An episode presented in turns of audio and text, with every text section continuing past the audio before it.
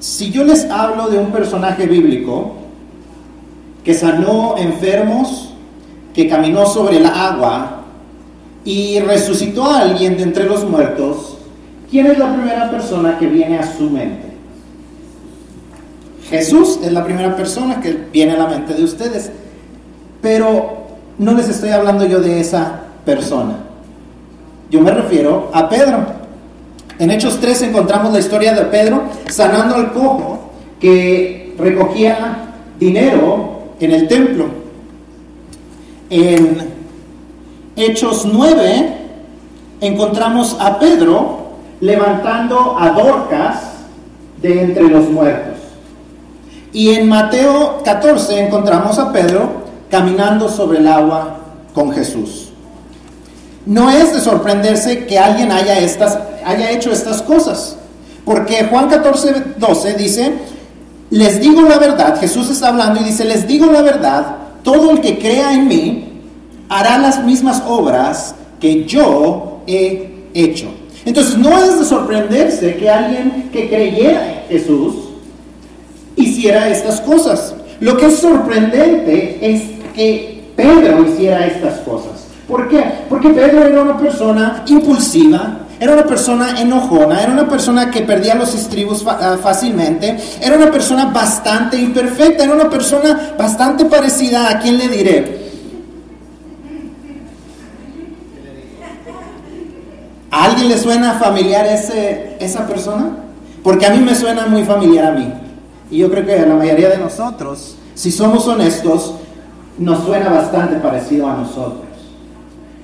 Pero es sorprendente que Dios le diera el poder a una persona como Pedro, pero esa era la promesa a aquellos que creen.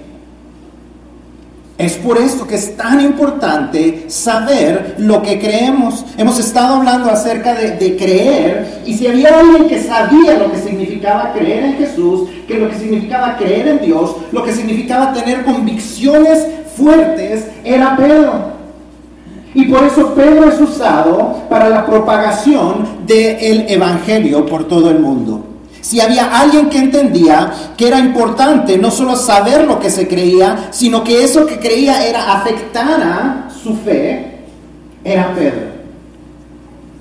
Pedro había sido entrenado por Jesús mismo para llevar a cabo una tarea especial, llevar al mundo la buena noticia de que en Jesús hay salvación y vida eterna.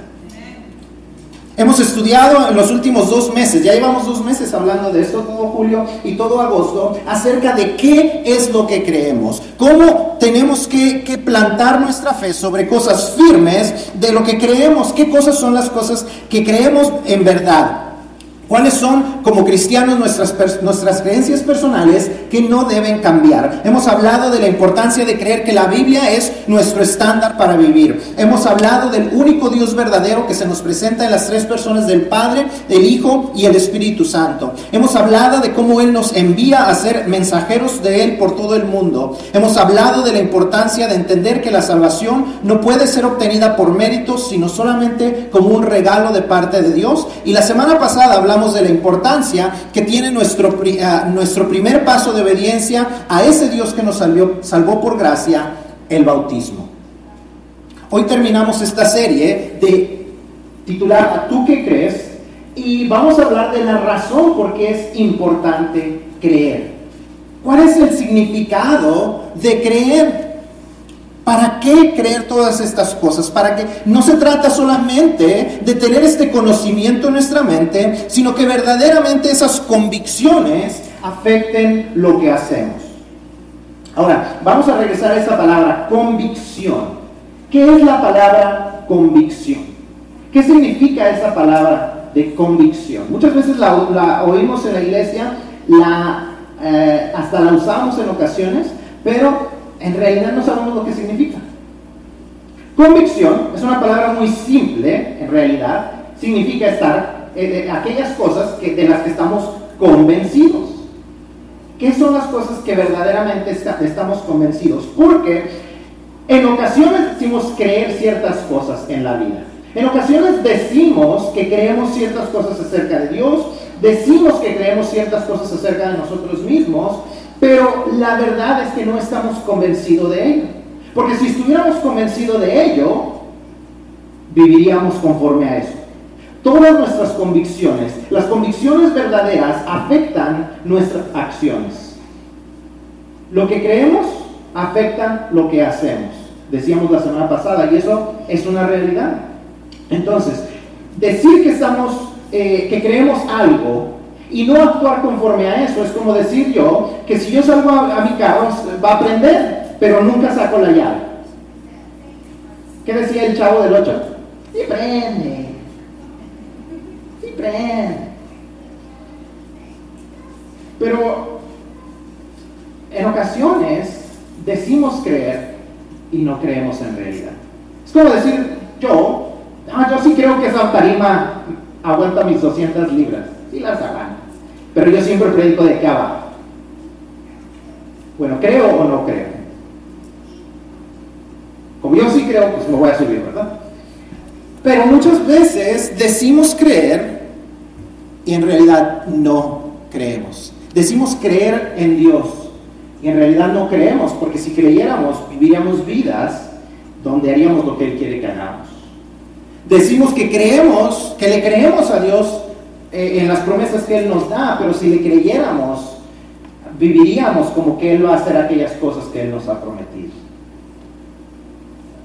Es importante que tengamos convicciones, verdaderas convicciones que afecten nuestra vida, que afecten nuestra manera de pensar, nuestra manera de hablar, nuestra manera de actuar. De lo contrario, es una creencia falsa. Es una creencia falsa. Decir que creemos algo y no actuar conforme a eso es una creencia falsa. Decir que yo no creo en que las deudas son algo bueno, pero ustedes checan mi, reporte de crédito y tengo un montón de tarjetas de crédito abiertas y con eh, balances, eso quiere decir que yo en realidad no creo que la deuda es tan mala, ¿verdad? Esta semana llamé para cancelar mi última tarjeta de crédito, mi última tarjeta de crédito que era la primera que saqué. Este, no sé por qué esa no la quería yo soltar. Pero al final del día, o sea, dijimos, no la necesitamos, no la usamos, ¿para qué estar abierta? Porque si mi convicción es no endeudarme, mis acciones deben de reflejarlo. Y muchas veces nuestras acciones no reflejan lo que decimos creer porque no estamos verdaderamente convencidos de ello. Y hoy vamos a hablar entonces por qué es tan importante que en realidad creamos las cosas que hemos estado estudiando en los últimos dos meses. Primero, saber lo que creemos eh, nos ayuda a amplificar nuestro panorama. Saber lo que creemos nos ayuda a amplificar nuestro panorama. Saber lo que creemos nos ayuda a ampliar nuestro panorama. Colosenses 3:23 dice, trabajen de buena gana en todo lo que hagan como si fuera para el Señor y no para la gente. Todo lo que hagan, háganlo como para el Señor y no como para la gente. Saber quién es Dios y lo que Él ha hecho por nosotros nos ayuda a ver que Él es digno de todo lo que hagamos. Estaría, estamos mucho más dispuestos a rendir nuestra vida a Él si verdaderamente creemos que Dios es quien dice ser. Será más fácil rendir nuestras vidas, nuestras acciones, nuestros bienes, nuestros talentos, nuestro tiempo a un Dios en el que realmente creemos realmente creerle a Dios nos ayuda a ampliar nuestro panorama, nos ayuda a ver que nuestro trabajo tiene importancia no porque lo hacemos para una persona que nos está pagando, sino porque lo estamos haciendo para un Dios que nos está viendo. Ser buenos esposos, ser buenos padres, Expande nuestro panorama cuando decimos, no lo hago solamente porque mis hijos no se metan en problemas o porque mi esposa no se divorcie de mí, sino porque el Dios que me está viendo se agrada de lo que estoy haciendo.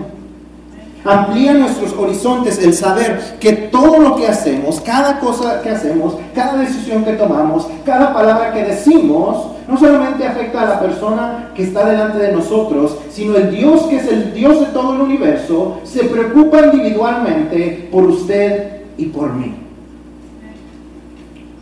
¿Sabía eso? que entre los billones de personas que existen en este mundo, Dios se preocupa individualmente de usted. Saber quién es Dios y el poder que Él tiene nos ayuda a expandir nuestros horizontes, a expandir nuestro panorama y ver que no estamos solos. Que en medio de nuestros problemas hay un Dios que todo lo ve. Hay un Dios que se preocupa de mis necesidades. Hay un Dios que se preocupa por lo que me preocupa a mí. Hay un Dios que se interesa individualmente por cada uno de nosotros. Un Dios que no se cansa. Un Dios que no se duerme. Un Dios que no se termina. Un Dios que no se le acaba el poder. Un Dios sobre todo el universo. Nada de lo que enfrentamos, nada de las situaciones difíciles eh, eh, que, tenemos que enfrentar en nuestra vida le son desconocidas a Él. Nada de los errores que cometemos le caen por sorpresa a Él. Y aún así, Él nos ama. Saber quién es Dios expande, amplía nuestro panorama y nos ayuda a encontrar esperanza en medio de situaciones donde no encontramos esperanza. Es por eso tan importante saber quién es ese Dios, ¿Qué es, qué, es, eso que dice la Biblia acerca de Él? ¿Por qué la Biblia es confiable? Todo esto que estudiamos no es solamente para tener un conocimiento en nuestra mente y ni siquiera un conocimiento en nuestro corazón. Es lo que debe de afectar lo que hacemos y cómo lo hacemos. Número dos, saber lo que creemos nos ayuda a superar nuestros problemas. Saber lo que creemos nos ayuda a superar nuestros problemas. Juan 16:33 dice, les he dicho todo lo anterior para que en mí tengan paz.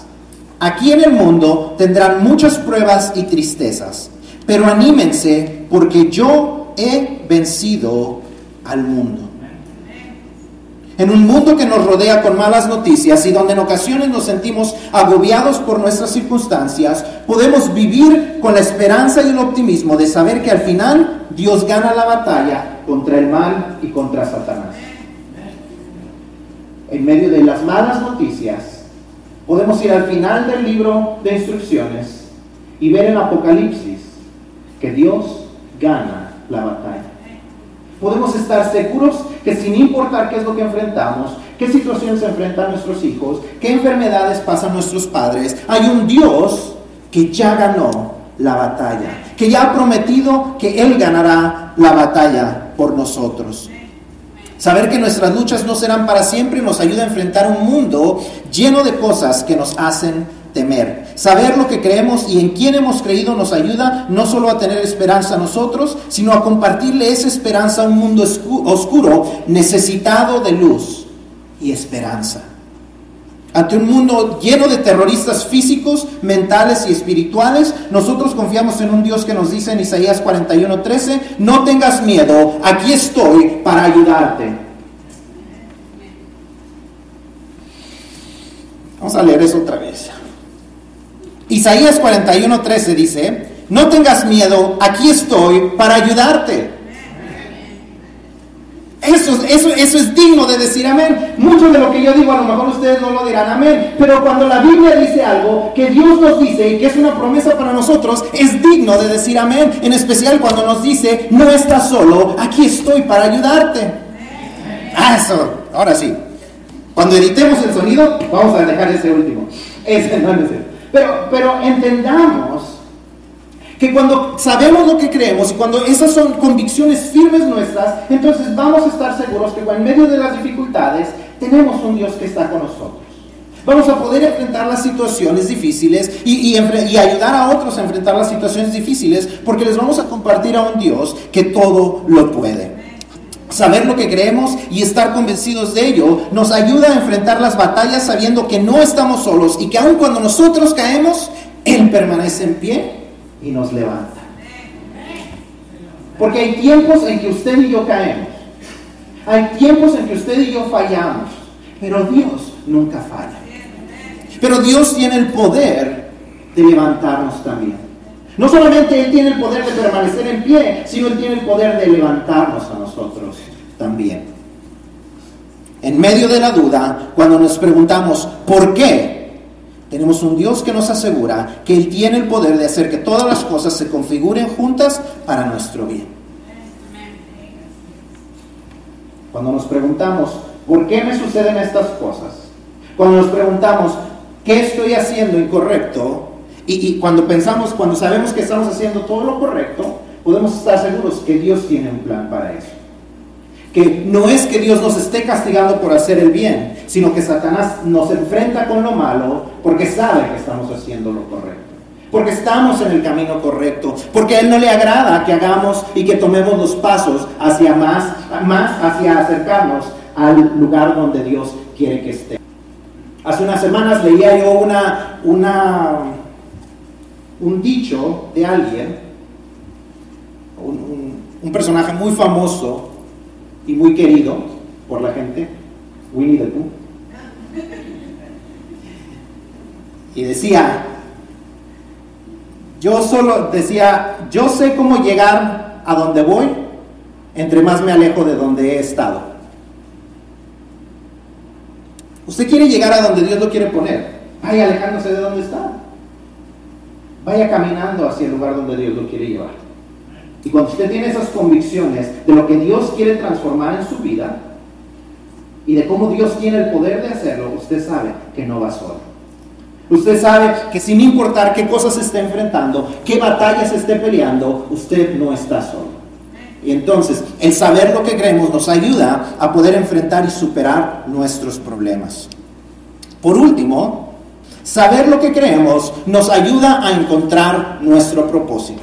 Entonces, amplía nuestro panorama, nos ayuda a superar nuestros problemas y nos ayuda a encontrar nuestro propósito.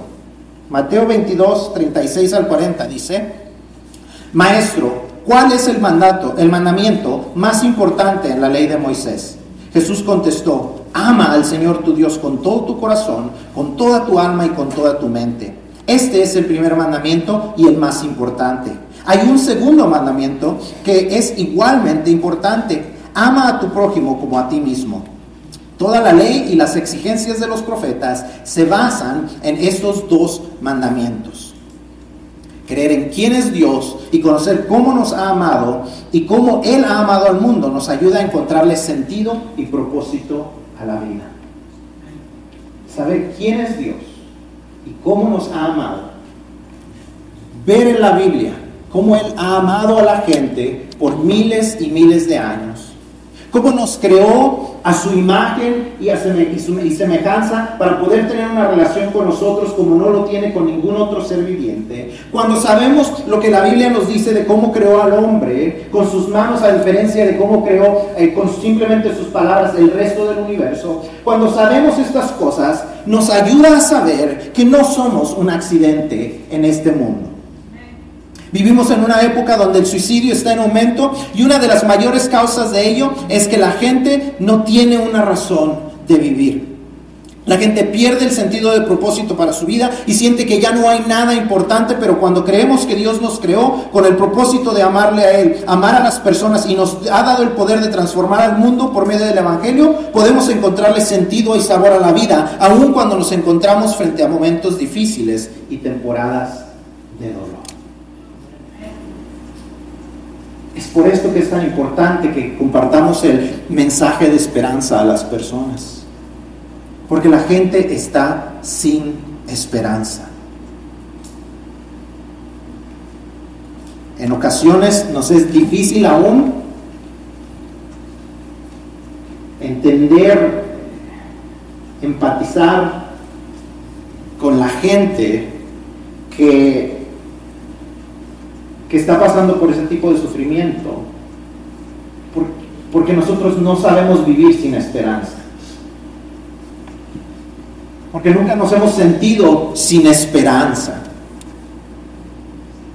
Porque, porque muchos de nosotros hemos conocido a Dios por tantos años que nunca hemos sentido ese sentido de desesperanza que mucha gente vive. Y es difícil sentir lo que la demás gente siente, porque no conocen al Dios que conocemos. Pero nosotros tenemos que compartirles y compartirles con convicción de que verdaderamente creemos y en ese Dios y que ese Dios verdaderamente transforma nuestras vidas y que ese Dios verdaderamente puede transformar sus vidas. Pero si no lo ven en nosotros, porque nosotros no vivimos con esas convicciones, ¿cómo queremos que la gente cambie? ¿Cómo queremos que la gente crea si cuando nos ven a nosotros no ven a ese Cristo viviendo por medio de nosotros? Es importante que verdaderamente creamos, que verdaderamente haya esas convicciones en nosotros y que seamos transformados. Creer que hay un Dios que nos ama y que nos ha creado con el propósito de tener una relación personal con Él, nos permite ver que no somos ese accidente que nos han dicho por muchos años que fuimos.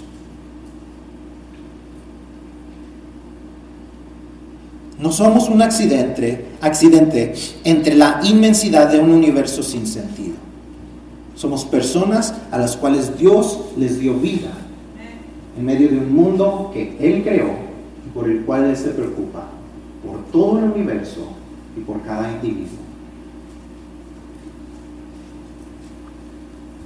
Aquel Dios que dice que Él conoce el número de nuestros cabellos, aquel Dios que conoce el número de las estrellas y las conoce por nombre.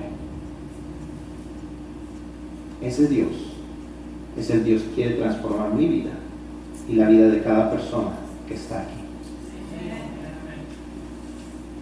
Ese es el Dios que quiere darle esperanza a cada persona que está aquí y a cada persona con la que entramos en contacto en nuestra vida. Creer que hemos sido creados con el propósito de amar a otros para que ellos mismos puedan también tener esa esperanza de perdón, propósito, salvación y vida eterna es el mejor antídoto contra el desánimo que, que podemos tener. Saber que Dios nos quiere usar nosotros para llevar a cabo su plan para llevar a otros su mensaje. Ese debe ser un gran antídoto para el desánimo en nuestras vidas. Saber que Dios tiene confianza en nosotros para llevar a cabo sus planes. Eso nos debe de llevar a encontrar el propósito en nuestras vidas. Es importante no solo saber lo que creemos, sino por qué lo creemos. Lo que creemos afecta lo que hacemos. Nuestras acciones y no nuestras intenciones definen lo que creemos en realidad. Nuestras acciones y no nuestras intenciones definen nuestras convicciones. ¿Tiene sentido? Nuestras acciones y no nuestras intenciones definen nuestras convicciones. Las cosas que hacemos y no lo que queremos hacer es lo que define lo que verdaderamente creemos. Porque decimos creer algo y decimos que queremos hacer algo. Pero hasta que no lo hacemos, no demostramos verdaderamente lo que queremos en realidad. Decimos creer en Dios y decimos querer servirlo, pero si no actuamos, no es una convicción verdadera. Nuestra convicción es entonces que nuestro tiempo es nuestro tiempo y no le podemos dar a Dios. Que nuestros talentos son nuestros talentos y no se los podemos dar a Dios. Nuestro tesoro es nuestro tesoro y no se lo podemos dar a Dios. Y no se lo queremos dar a Dios porque esa es nuestra convicción, porque actuamos conforme a nuestras convicciones. Nuestras acciones y no nuestras intenciones demuestran cuáles son nuestras convicciones. Pero si en realidad hemos creído en lo que Dios nos dice acerca de Él y acerca de nosotros en la Biblia, nosotros debemos vivir con la expectativa de ver lo siguiente que Dios hará con nosotros, con el valor de saber que no enfrentamos los desafíos solos y con el ánimo de saber que lo que hacemos tiene efectos aquí y por la eternidad.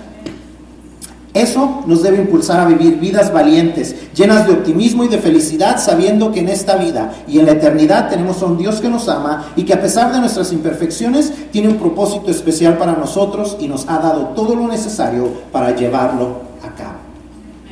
No solamente Dios tiene un propósito para cada uno de nosotros, sino nos ha dado todo lo necesario para llevarlo a cabo. Qué grande es Dios, qué amoroso es Dios, que nos da todas esas cosas para poder cumplir el propósito que tiene para nosotros. Es por esto, por lo que es tan importante que todo lo que hemos estudiado en las últimas semanas sea parte de nuestras convicciones, porque será el fundamento sobre el cual construiremos toda nuestra vida. Saber quién es Dios, saber por qué la Biblia es su estándar para nosotros, saber que Dios tiene un propósito para nosotros de llevar a a cabo su misión. Saber que Él nos ha salvado por gracia y que nos pide que seamos obedientes a Él. Son los fundamentos necesarios para construir nuestras vidas, que sean vidas agradables delante de Dios. Así es que de todo lo que hemos hablado, ¿tú qué crees?